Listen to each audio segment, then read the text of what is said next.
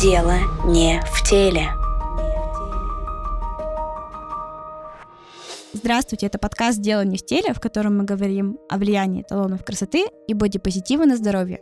Меня зовут Эвелина Жембровская, я студентка меда, и ведущая этого подкаста. Сегодня у нас в гостях э, Елена Сергеевна Удальцова. Здравствуйте, Елена. Здравствуйте, Евелина. И в сегодняшнем выпуске мы будем обсуждать, можно ли омолодиться и оздоровиться, и стать красивее, и хочется пошутить богаче после родов, и как вообще они влияют на благосостояние и внешний вид женщины. Я хочу сразу начать с такой ну, большой темы и вообще, в принципе, построить этот выпуск по хронологии хронологии того, как вообще женщина получает ребенка, какие этапы происходят постепенно там от э, начала беременности до там после родовых каких-то состояний. И сразу хочется поднять вопрос того, что существует время тишины, если я правильно помню, как это называется. Это когда женщина приходит к гинекологу, и она хочет сделать аборт. И ей дается в зависимости от срока беременности какое-то время, на то, чтобы подумать. И насколько я знаю, женщина должна пройти гинеколога, гинеколог должен ей объяснить, что нужно рожать. Обычно это пропагандируется у нас. Психолога и какого-то социального работника, это бывают священники всякие разные. Ну, то есть, если у вас в таких методических указаниях наверное, для такой массовой процедуры есть какие-то методички. Способ уговорить с помощью того, что да вот ты там тебе станет лучше, ты выздоровеешь, станешь красивее. Существуют ли такие методики?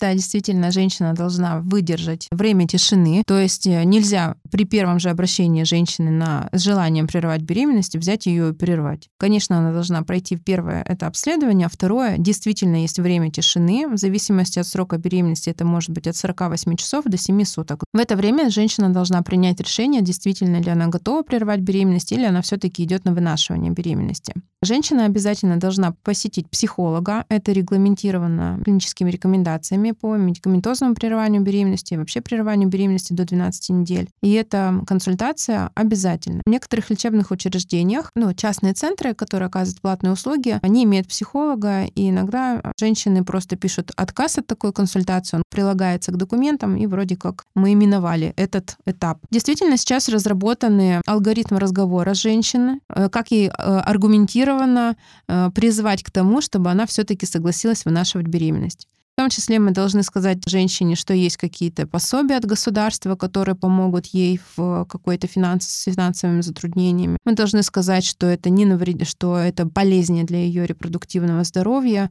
и так далее и тому подобное. Там целый алгоритм на самом деле есть, как мы должны вести эту беседу. Как это реально осуществимо? Ну, не всегда это возможно выполнить. Иногда женщина идет просто с очень твердым решением, которое очень сложно как-то переубедить ее, направить. Но бывают хорошие, позитивные истории, когда женщина все-таки принимает решение выносить ребенка. И это здорово. Ну, то есть там чаще всего в этих алгоритмах только финансовый вопрос, там и финансовый, и юридический, и психологический. Там несколько аспектов, ну, как бы объединены в одно. И мы должны хоть как-то на женщину какую-то эмоцию, значит, чем-то она должна с какой-то мыслью выйти, в какую сторону ей можно подумать и принять вот такое решение, которое мы запрограммировали. А мне интересно, вот э, у некоторых терапевтов есть планы на, например, диспансеризацию. У некоторых даже терапевтов вычитают, э, еще это также фельдшеров, вычитают зарплаты, процент денежный, за то, что они не провели эту диспансеризацию,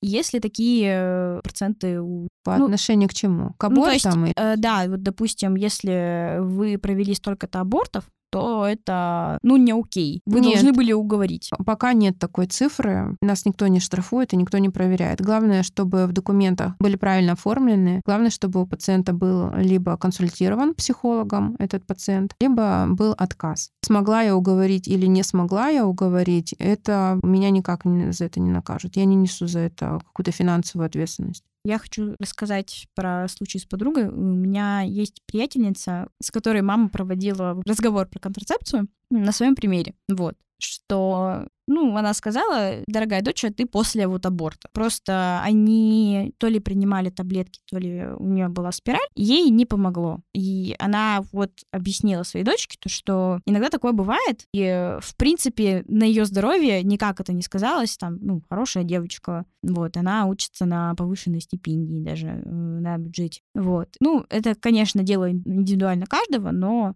Некоторые родственники уговаривают, там, допустим, свекрови, что вот если ты родишь, то ты станешь красивой. вот иногда начинается такая агрессия. Хотя вот сейчас такое поколение бабушек, постоянно вижу то, что они не хотят сидеть со своими внуками, и они уговаривают, типа, давай рожай, а потом не сидят. Вот. Бывает еще также вот с ходом беременности начинает проявляться активно гормон, по-моему, синтезируется тестостерон и начинает активно расти волосы. И появляется такая прям большая копна. Правда, потом после беременности она уходит. Есть ли какие-то вот прям косметические плюсы при беременности? То есть есть же что-то такое происходит, что у всех прям. Вообще во время беременности самый главный гормон, который поднимается, это прогестерон. Прогестерон — это гормон, беременности, который ее сохраняет. В это время эстрогены, соответственно, снижаются. Прогестерон такой интересный гормон, наоборот, кожа становится не такая красивая, как была до беременности, она может иметь высыпание. Волосы тоже, беременность вообще требует расхода железа, поэтому иногда волосы могут быть наоборот, там выпадение волос, слоистость ногтей, ломкость ногтей. Вот поэтому копна совсем не у всех вырастает. Я бы сказала, что даже это редко происходит, когда на фоне беременности какая-то там копна вырастает. У меня был случай, когда женщина была прямоволосая всю жизнь, а после родов стала кудрявая. Вот это знаю. Вот это интересно. Я вот, кстати, после начала пубертата тоже стала кудрявой, а до этого была прямоволосая. Вот что-то в этом есть. Ну, просто я это почитала в книжке эндокринолога. Может быть, там другие процессы описаны, вот. Но бывает же такое, то, что когда носишь мальчика, там тестостерон прям шкалит. Или даже с мальчиками такое возникает, что три волосины на голове, дай бог. Вы знаете, прежде чем говорить, мы договорились говорить от начала, да, беременности и до конца. Так прежде чем говорить нам о беременности, мы еще не сказали о прегравидарном, о подготовке к беременности. То есть женщина не должна в современном мире просто вот взять и забеременеть, когда она захочет. А еще хуже, если она не запланировала свою беременность, там что-то, презерватив там порвался, таблетку забыла принять, и вот эту беременность мы вынашиваем. Женщина должна быть подготовлена к этой беременности. То есть за три месяца до отмены контрацепции, как полагается. Она должна проверить свой гормональный фон. Она должна посмотреть, какие у нее есть хронические заболевания и их скорректировать со специалистом, со смежным она должна провериваться на инфекции и на наличие у нее латентного железодефицита. Да, ферритин обязательно угу. нужно посмотреть. И вот если женщина все вот эти дефициты свои скорректирует перед беременностью, насытится фолиевой кислотой, йодом, витамином D, железо, если это ей необходимо, скорректирует хронические заболевания, то беременность будет протекать максимально физиологично, без э, тяжелого течения, без осложненного течения. У нее будет жизненная энергия, она будет полноценно вести свою жизнь. Это будет ее физиологическое состояние, которое не будет требовать там листания трудоспособности, ограничения физической нагрузки и так далее. И родит здорового, красивого малыша. А если женщина изначально была декомпенсирована, то, конечно, беременность может привести и к прыщам, и к копне, и усам. И еще выпадению зубов. Точно. Угу. Когда зубы выпадают, это из-за того, что их не долечили или там, допустим, генетическая какая-то предрасположенность. То есть у меня был знакомый, который мог в кино съесть попкорн, и у него вот э, шелуха попкорна слезает вместе с эмалью. И у них, в принципе, в семье с зубами как-то не очень. Вот. Всегда ли э, у женщин зубы говорят пока? После беременности? Раньше, да. Раньше, когда женщины не готовились к беременности и не было вот так развиты медицинские услуги, это было сплошь и рядом. Сейчас все таки медицина более на высоком уровне, и так вот, чтобы каждая женщина теряла зубы, сейчас такого нет. Во-первых, мы сразу, женщины изначально у нас принимают витаминно-минеральные комплексы, если есть в этом потребность, то есть если мы видим у нее дефициты. Если этого нет, тогда обязательно корректируем анемию. У женщины обязательно, это тоже регламентировано зафиксирована документация, она проводит консультацию стоматолога, когда встает на учет по беременности, и в 30 недель беременности. Если там есть какие-то заболевания в виде там кариеса, пародонтита там, или еще каких-то заболеваний, тогда это требует коррекции, и это лечится прямо во время беременности. Если женщина вовремя все это сделает, она с зубами войдет в беременность и выйдет из нее тоже с зубами. А что насчет вот растяжек? То есть они же возникают, когда ну, кожа активно растягивается. И есть ли какие-то методы профилактики? Или это только идти к какому-нибудь э, косметологу, либо к пластическому хирургу? Потому что мы с пластическим хирургом обсуждали, что он специальные мази выписывает от шрамов. И это прям только косметических каких-то специалистов задачи, или гинеколог тоже может знать себе, иметь на карандашике хорошие действенные средства, или может, вы даже сами посоветуете? Да, есть такое. Это один из э, изменений, характерных для беременности. Это называется стриигравидитас. Да, это вот эти растяжки кожи. И бывает они тоже далеко не у всех беременных женщин. Это свойство кожи, это особенность генетическая кожи, у которых особенности коллагена. Они сначала становятся бурого, коричневого или розового цвета, и затем они бледнеют. Справиться с ними очень сложно, и что-то сделать, посоветовать, ну, во время беременности тем более, и предсказать, что они будут, тоже сложно. Поэтому во время беременности рекомендуется, да, есть такой гель, называется контратубокс, он для профилактики формирования грубых рубцов. И это очень сейчас модно и распространено. Есть такое тейпирование кожи. Тейпы наклеивают на, в определенных точках и более-менее сдерживают кожу от чрезмерного ее растяжения. А это насколько ну, примерно стоит? Насколько это прям доступно? Это доступно. Вообще очень много есть э, кинезиотерапевтов, которые умеют это накладывать, умеют это делать. Если такая возможность есть, почему бы не попробовать? Потому что это никак не вредит беременности. Mm-hmm. Это не инвазивные какие-то лекарственные препараты, это не то, что мы принимаем внутрь, поэтому это не вредит ни ребенку, ни женщине. Поэтому, если есть возможность попробовать, стоит это сделать. А сколько стоит примерно? Ну, хотя бы для Тюмени. Ну, то есть несколько Я тысяч, просто, допустим. ну, сколько-то тысяч, потому что это не просто так один раз наклеил и ходишь все 9 месяцев. Это не так. То есть это какой-то курс, который требует неоднократного посещения специалиста, поэтому, ну, не знаю, может, тысяча пяти до десяти, но не могу точно сказать, не знаю. Больше для среднего класса. Да, средний и чуть выше среднего. Ну, для простых женщин, у которых нет возможности это сделать, а, скорее всего, не подойдет. Это можно контратубоксом помазать или смириться с этим. Есть такое явление, называется диастаз.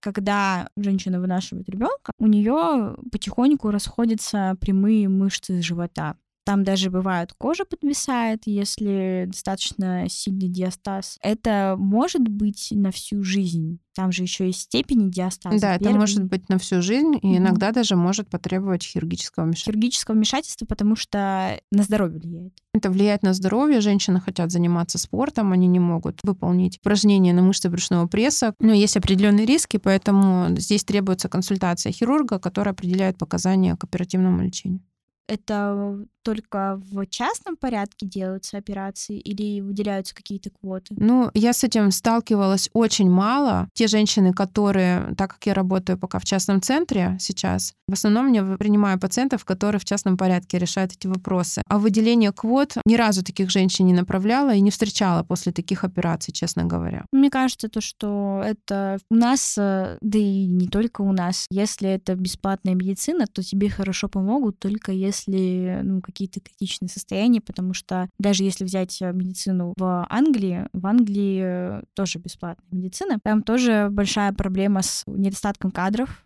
как и у нас. Там э, большой процент выгорания, плохие зарплаты для Англии, по крайней мере. Вот, есть такой сериал «Будет больно» там вот это все прекрасно показано. То есть, когда у меня на младших, совсем младших курсах были мысли про то, что ой, у нас все тлен и ужас, ну, я посмотрела, и я поняла то, что не мы одни такие. И из-за того, что там настолько большой наплыв пациентов, они могут помочь тем, у кого, ну, такие категоричные состояния. Я пока скажу в защиту нашей плановой э, медицинской помощи. У нас делают хорошие, во всяком случае, в гинекологии есть прекрасные лечебные учреждения, заведения, которые делают в плановом порядке хорошие операции. Они эффективные, работают прекрасные хирурги, которые делают безрецидивные методы лечения. Поэтому не все так плохо. И можно в плановом порядке даже сделать операцию в течение одного-двух месяцев. Это реально. Ну, на самом деле, я тоже думала, что у нас все плохо, пока не начала читать, особенно в 10 классе, а потом, ну,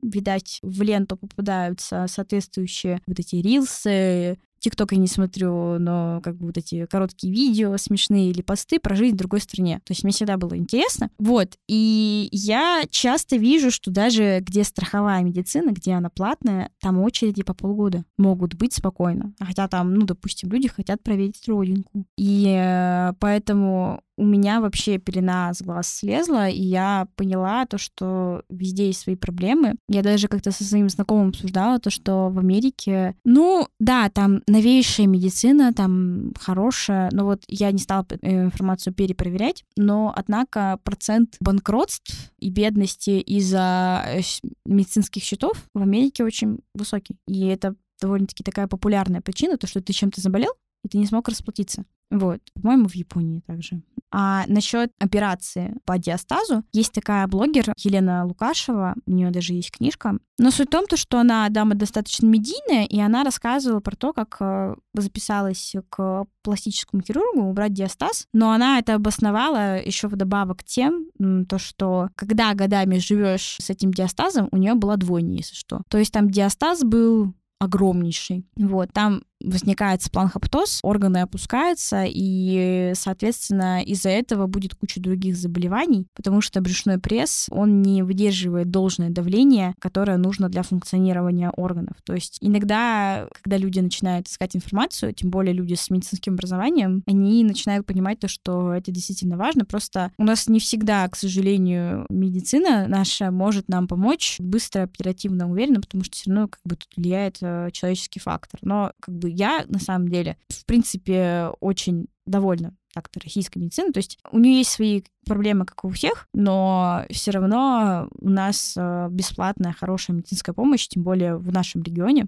В третьем триместре бывает сильно текают ноги, очень сильно. Вот. И э, даже вот возникли некоторые мысли, то есть есть же какая-то нагрузка на суставы, на ноги. А что с ними происходит? Ну, то есть ты превращаешься как э, в слоненка с такой прекрасной слоновой костью. Да, действительно, это так. В третьем триместре, ну, в начале уже, в конце второго, начале третьего начинает сильно расти матка. Она уже выше, далеко за выше пупка, и она начинает сдавливать нижнюю полую вену, мочеточники, почечные артерии. Это затрудняет отток мочи, затрудняет возврат крови от нижних конечностей к сердцу, поэтому появляются отеки. В лучшем варианте это отеки, которые появляются к вечернее время, и которые проходят после ночного сна утром. То есть это отеки именно связанные с беременностью, которые не несут в себе ну, какой-либо опасности. Такие отеки как можно скорректировать? Во-первых, это колено-локтевое положение. Женщина встает на коленке, на локоточке, 10-15 минут пребывает в таком положении, где-то 3-5 раз в день для того, чтобы матка под силой своей тяжести отклонилась вперед и разгрузила нижнюю, поч... ни... нижнюю полую вену и почечные мочеточники с артериями почечными. И это обязательно э, отдых. Может быть, это ношение Чулков. Трикотажа, да, трикотажа, все верно. Другой момент. Есть такие отеки, которые несут в себе опасность. Мы знаем такое заболевание, как гистоз, поздний гистоз, который проявляется повышением артериального давления, появлением белка в моче, который называется протеин урия, и отеками, которые не проходят после ночного сна или появляются в утреннее время. У нас были на приеме пациентка, у которой сквозь кожу сочилась жидкость. То есть настолько этой внеклеточной жидкости много, что она прям вот ноги влажные от того, что вот трескается кожа, через нее выходит вот эта жидкость. Даже вот э, такое мы наблюдали. Ужас. Это состояние требует лечения и коррекции. А такой вопрос. А это именно во время беременности проявилось или, допустим, у нее изначально были какие-то заболевания? Нет, конечно, нет. Это во время беременности так проявился гистоз. У нее было высокое давление, белок в моче. Были вот эти страшенные отеки, которые потребовали госпитализации женщины и стационарного лечения. А гистоз это же, мы же обсуждали как-то то, что гистоз это может быть потому что там, допустим, женщина не соблюдала рацион. Или он бывает просто вот стреляет. э, Нет, начнем с того, что гистоз бывает ранний и поздний. Ранний гистоз — это рвота беременных. Поздний гистоз — это такое осложнение, которое завязано вообще на сосудах. Чаще всего гистоз встречается у женщин с ожирением, либо это какая-то генетическая предрасположенность, да, склонность такому состоянию. И гистоз развивается у тех женщин, у которых э, не сформировалась доминанта беременных. Да, изначально, когда у нас гистоз возникает в первой половине беременности, да, это говорит, ну, как бы в литературе написано, что одна из причин — это нарушение формирования доминанты беременности. То есть ее головной мозг должен переключиться на то, что она теперь беременная, она теперь в куполе, и она вот должна, ее организм должен сосредоточиться на вынашивании беременности. На всякий случай люди иногда не разделяют кора больших полушарий. Это когда, получается, ну, мы сознательную жизнь ведем. А есть там ну, гипофиз, гипоталамус, другие нейроэндокринные органы, которые отвечают за настройку организма гормональную. Вот. Это, получается, страдает... Вегетативная есть нервная система и центральная нервная система. Центральная нервная система, она подается нашим желаниям. Захотели руку подняли, подняли. Захотели встали, ушли. И есть э, вегетативная нервная система, которая нашим желаниям не подвергается. Но вегетативная нервная система все равно имеет взаимосвязь с центральной нервной системой. Мы знаем это на примере стресса, да, когда у человека, например, он сильно переживает, и у него начинает желудочно-кишечный тракт страдать, например. Да, и точно так же вегетативная система, она имеет взаимосвязь с нашими вот какими-то изменениями центральной нервной системы. Ну, то есть это доминанта возникает... Доминанта возникает в э, вегетативной нервной системе. Все, на всякий случай, а то Да. придут тут люди, будут ругаться на бедных беременных женщин, которые это просто ты неправильно маткой дышала. Поэтому а, вот ты виновата в том, что у тебя гистоз, там у тебя чуть ребенок не окочурился в матке. Ну, к отекам нужно относиться критично, конечно, и не пропустить патологию. Поэтому вот в жаркую погоду, например, понятно, что у женщины будут отеки. Если она съела там огурцов или рыбы на ночь, понятно, что у нее будут отеки. То есть, если отеки у нас на нижних конечностях, верхних конечностях, у женщины нам что важно в этих отеках? Важно, чтобы жидкость из сосуда не выходила. То есть нам важно доказать, что в этом сосуде нет порозности, и у нее сосуд не запустевает. Когда жидкость из сосуда выходит в окружающие ткани, которая проявляется отеками, то внутри сосуда остаются форменные элементы и мало плазмы. И эти форменные элементы начинают цепляться друг за друга и формируют такую предрасположенность, мы так сказали во время беременности, да, женщина предрасположена к тромбозам. Да тут еще, когда из сосуда выходит лишняя жидкость, не лишняя, а просто жидкость, да, она лишней не бывает. Тромбоциты, эритроциты начинают между собой путаться, прилипают к этому сосуду поврежденному и запускается процесс тромбообразования. Поэтому эти женщины угрожаемы развитию диссеминированного внутрисосудистого свертывания, хелп-синдрома и так далее. А есть, э, вот я просто, может быть, не все знаю, есть ли еще какие-то состояния во время беременности, которые вот связаны с внешним видом, там, с красотой? Ну, вот часто встречаются. Все ли я собрала? Ну, хочется отметить, что есть различия между женщиной, которая вынашивает мальчика и которая вынашивает девочку. Это действительно так. Э, Женщина, которая вынашивает девочку, она становится менее привлекательной, чем до беременности. А женщина, которая вынашивает мальчика, они становятся более красивыми, привлекательными, у них блеск в глазах, у них больше энергии, они более активные. Вот такая зависимость и есть. А, из-за того, что во время беременности тестостерон в шкале. Ну, возможно. это личное наблюдение, так скажем. Да, не только мое, но такие наблюдения есть, да. И это как бы все, да? Все зависит от исхо- исходного состояния. Опять про- поговорим про физкультуру. Да? Если женщина всю жизнь занималась физкультурой, каким-то спортом, фитнес посещала, то она во время беременности может его продолжить, и она сохранит свою фигуру и может быстро прийти в свою исходную форму. Если женщина никогда спортом не занималась и во время беременности собралась это делать, то лучше ограничиться какими-то спокойными упражнениями, лечебными физкультурными комплексами. Если женщина, например, долго бывают такие случаи, когда женщина всегда себя сдерживала в диете, и вот она, долгожданная беременность, теперь все можно. Все ребенку. Все, вообще все для ребенка. Ты же не для себя ешь, надо есть за двоих. Это миф, мои дорогие. За двоих кушать не надо, нужно кушать за одного человека, и этого будет достаточно для ребенка. И вот они, значит, сдерживали себя, открывается дверь холодильника, и женщина на себя начинает все складывать. Вот это очень сильно изменит ее внешность и внешность ее ребенка. Не нужно этого делать. Опять же, вернемся к правильному питанию, да, женщине нужно, чтобы она кушала мясо, нужен белок, ей нужны овощи, там и фолиевая кислота, и витамины, и немножечко гарнира в виде сложных круп. Творог, сыр, и вот этого, а, ну, и рыба обязательно. Никаких тортиков изнутри никто не просит. Излишних конфеток тоже никто не просит. Нет, тоже некоторые женщины говорят, ой, вот я так тортика захотела, наверное, ребеночек там у меня просит тортика. Никто там не просит тортика, мои хорошие. Не нужно этого делать. Нужно себя тоже немножечко ограничивать, перестраивать, потому что прогестерон хочет кушать. Он хочет кушать, а не ребеночек. И поэтому вот эта форма женщины, она может измениться, в которую потом очень сложно прийти. У 85% женщин разрывы при естественном родоразрешении. Вот. А, и ну, часто это какие-то легкие разрывы. А есть разрывы, которые, ну, э, дай бог, как говорится. Не дай бог, которых. Как бы дай бог справиться, я имела в виду. Что с ними делать, как они сказываются на здоровье. Ну, то есть 85% вообще это... Бывает, люди там 20% думают, то, что в медицине это мало, это тоже очень много. Есть ли какая-то профилактика разрывов? Есть ли э, какие-то рекомендации, может быть, как потом жить с этими разрывами? Да, хороший вопрос. Нас учила Валентина Анатольевна Полякова, она профессор кафедры акушерства и гинекологии Тюменского медицинского университета, и она всегда, опять возвращаемся к доминантой беременности, да, говорит о чем? Во-первых, у женщины после того, как сформировалась доминанта беременности, у нее после этого в конце беременности формируется доминанта родов. Женщина психологически, физиологически готовится к тому, что будет произойдет рождение ребенка. И поэтому, ну, многие женщины, например, но готовится не только матка, готовятся там яичники, сердечно-сосудистая система, система крови и так далее. Это зависит, происходит независимо от женщины. Некоторые женщины, там, например, настроились на кесарево сечение, им говорят «рожай», и они вообще не готовы к рождению. Во-первых, женщина должна быть психологически настроена на естественные роды. Второе, от чего зависят разрывы, зависит, опять же, мы возвращаемся к коллагену, от количества коллагена в соединительной ткани.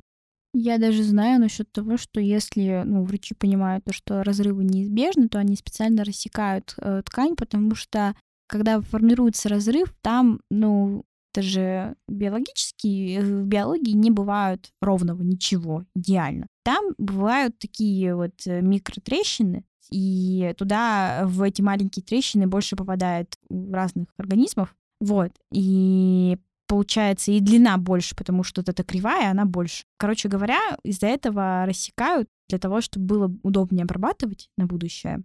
Для того, чтобы лучше сопоставить эти ткани, да, да, потому да. что резаная ткань, она легче ее сопоставить, чем рваную ткань. И рубец будет более красивый, более ровный и более состоятельный, чем после разрыва. Кроме того, разрыв может быть, ну, как бы протяженность может быть не запрограммирована, большая, которая потребует даже, может быть, участия хирурга, да, например, если разрыв пошел вниз, да, и затронул ткани прямой кишки. Насчет опущения матки я была в шоке. Я на первом курсе про это узнала, я потом начала гуглить, и такая... Ну, и мне попадались картинки, понятно, не людей, попалась картинка коровы. Тут был шок, хотя я, там, ну, 16 лет, например, ну, два года за этого там читала про маньяков, серийных убийц, мне было это интересно. Да, это меня тоже шокировало, но это подпитывало интерес. А вот это просто, я не знаю, глаза на лоб, такой, серьезно такое бывает. И раньше, пока не было системной вот этой медицинской помощи, ну, женщины либо, я не знаю, можно ли жить с этим или нет, но они часто мучились от этого точно. И это была частая проблема. Ну, вообще, после родов в течение 4-6 недель нельзя делать тяжелую физическую нагрузку, выполнять физические упражнения. И прежде чем женщина начнет использовать упражнения для тренировки мышц брюшного пресса, да, пресс они все качают у нас, женщины без ума, прежде чем эти упражнения начать, нужно привести в норму мышцы тазового дна. Потому что если мы там не сделаем упражнения и начнем э, тренировать мышцы брюшного пресса, у нас могут наши тазовые органы просто вытолкнуться из-за того, что там мышцы слабые нужно мышцами заниматься. Меня сегодня была на приеме женщина, у которых я даже не поняла, что было трое родов. Я говорю, как вы так вот вы сохранились? Вот, она говорит, я занималась, у меня дома есть тренажер, я каждый день выполняю эти упражнения.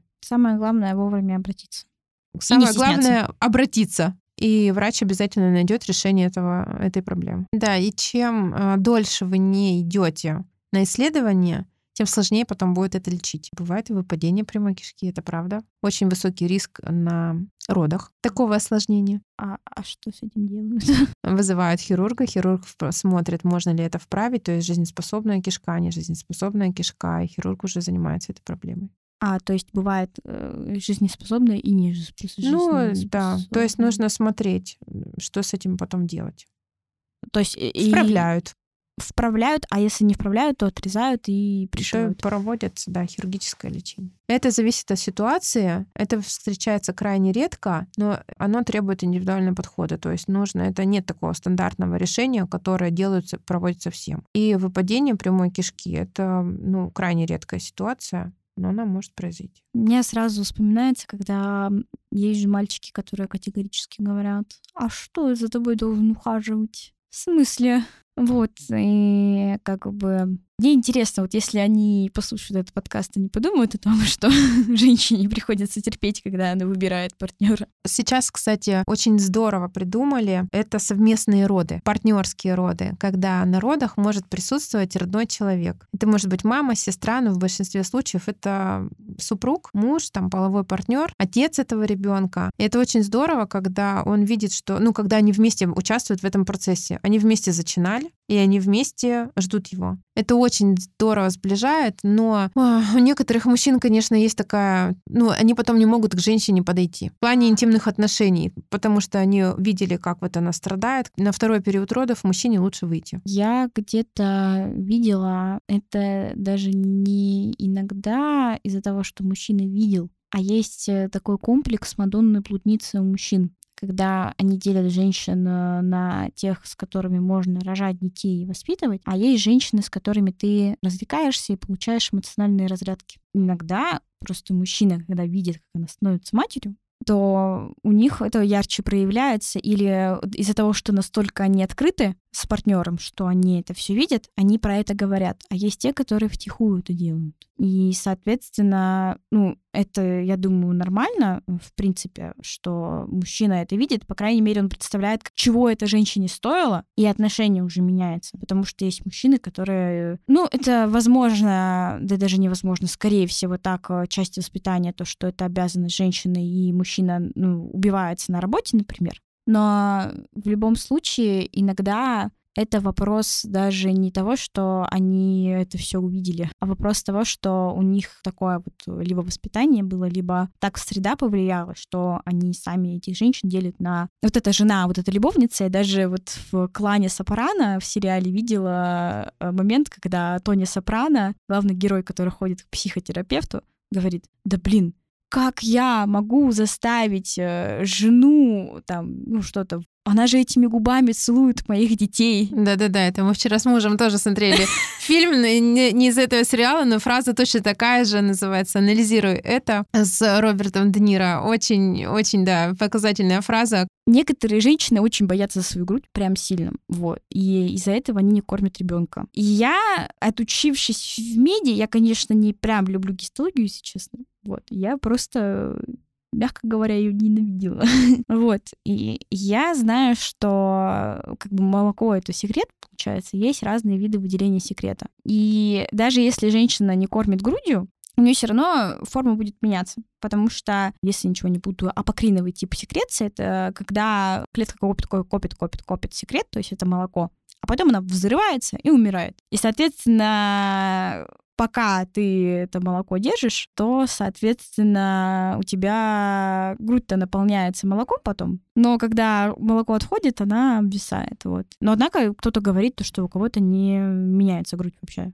Что вы на это скажете? Грудь меняется. Это действительно так. Конечно, это зависит от продолжительности лактации. То есть, если женщина сразу прекратила лактацию, сразу, ну, то есть она даже и не устанавливалась с родильного дома, женщина сохраняет свою грудь, то она не меняется так значимо. Вот. И с молочной железой здесь женщина опять встает на весы между тем, кормить ей грудью или нет, потому что у лактации есть свои преимущества. Их гораздо больше, чем сохранение формы груди. Тем более сейчас пластическая хирургия очень идет в ногу со временем, она очень развита. Можно сделать такую красоту, которой не было даже до беременности. Я даже как-то, когда вот выигрывала грант, я все равно читала про пластическую хирургию, том числе и на медицине. Там, правда, статья, понятное дело, то, что не крутая, прям самая-самая-самая ваковская, но я читала статью научную на киберленинке, и у нас очень популярна вообще, в принципе, пластическая хирургия. Некоторые люди приезжают из разных стран к нам, потому что, ну, в принципе, у нас хирургия хорошо развита из-за военных времен, это, во-первых. Во-вторых, у нас очень хорошее соотношение качества и стоимости этой хирургии. Поэтому, как бы, да, это там, может быть, стоит 200 тысяч чем-то, но вам помогут, и будет все классно. Вот. Еще, кстати, насчет плюсов, я, насколько знаю, за день если женщина кормит. То есть, если она кормит грудью активно, то у нее вырабатывается больше энергии и молока, соответственно. И женщина, она гораздо лучше худеет. И она, в принципе, вот в прогнозе, там даже в прогнозе 10 лет, худеет там на 3 килограмма, чем женщина, которая не кормила грудью. За один день выделение молока тратится 500 килокалорий. Это почти как пробежать какой-то марафон, я не помню сколько, но там километров немало. Вот. У меня был предмет пропедевтика детских болезней, и суть в том, то, что мы разбирали кормление, и также кормление грудью помогает, в принципе, профилактике многих заболеваний. Это, например, онкология, то есть э, рак молочной железы. Также еще кормление э, выделяет окситоцин и помогает выстраивать эмоциональную связь. Но нам преподавательница сказала так про мотивирование женщин кормить грудью, что, ну, вообще-то две обвисших лучше, чем одна. Как бы вот критично и цинично не звучало, но, в принципе, очень много женщин э, умирает от э, рака молочной железы по статистике, по крайней мере, медицинской. Спасибо, Елена Сергеевна, что пришли. Спасибо, что пригласили. Мне очень приятно было поделиться своими знаниями. Спасибо большое за внимание. Ждем вас в следующем выпуске. Дело не в теле.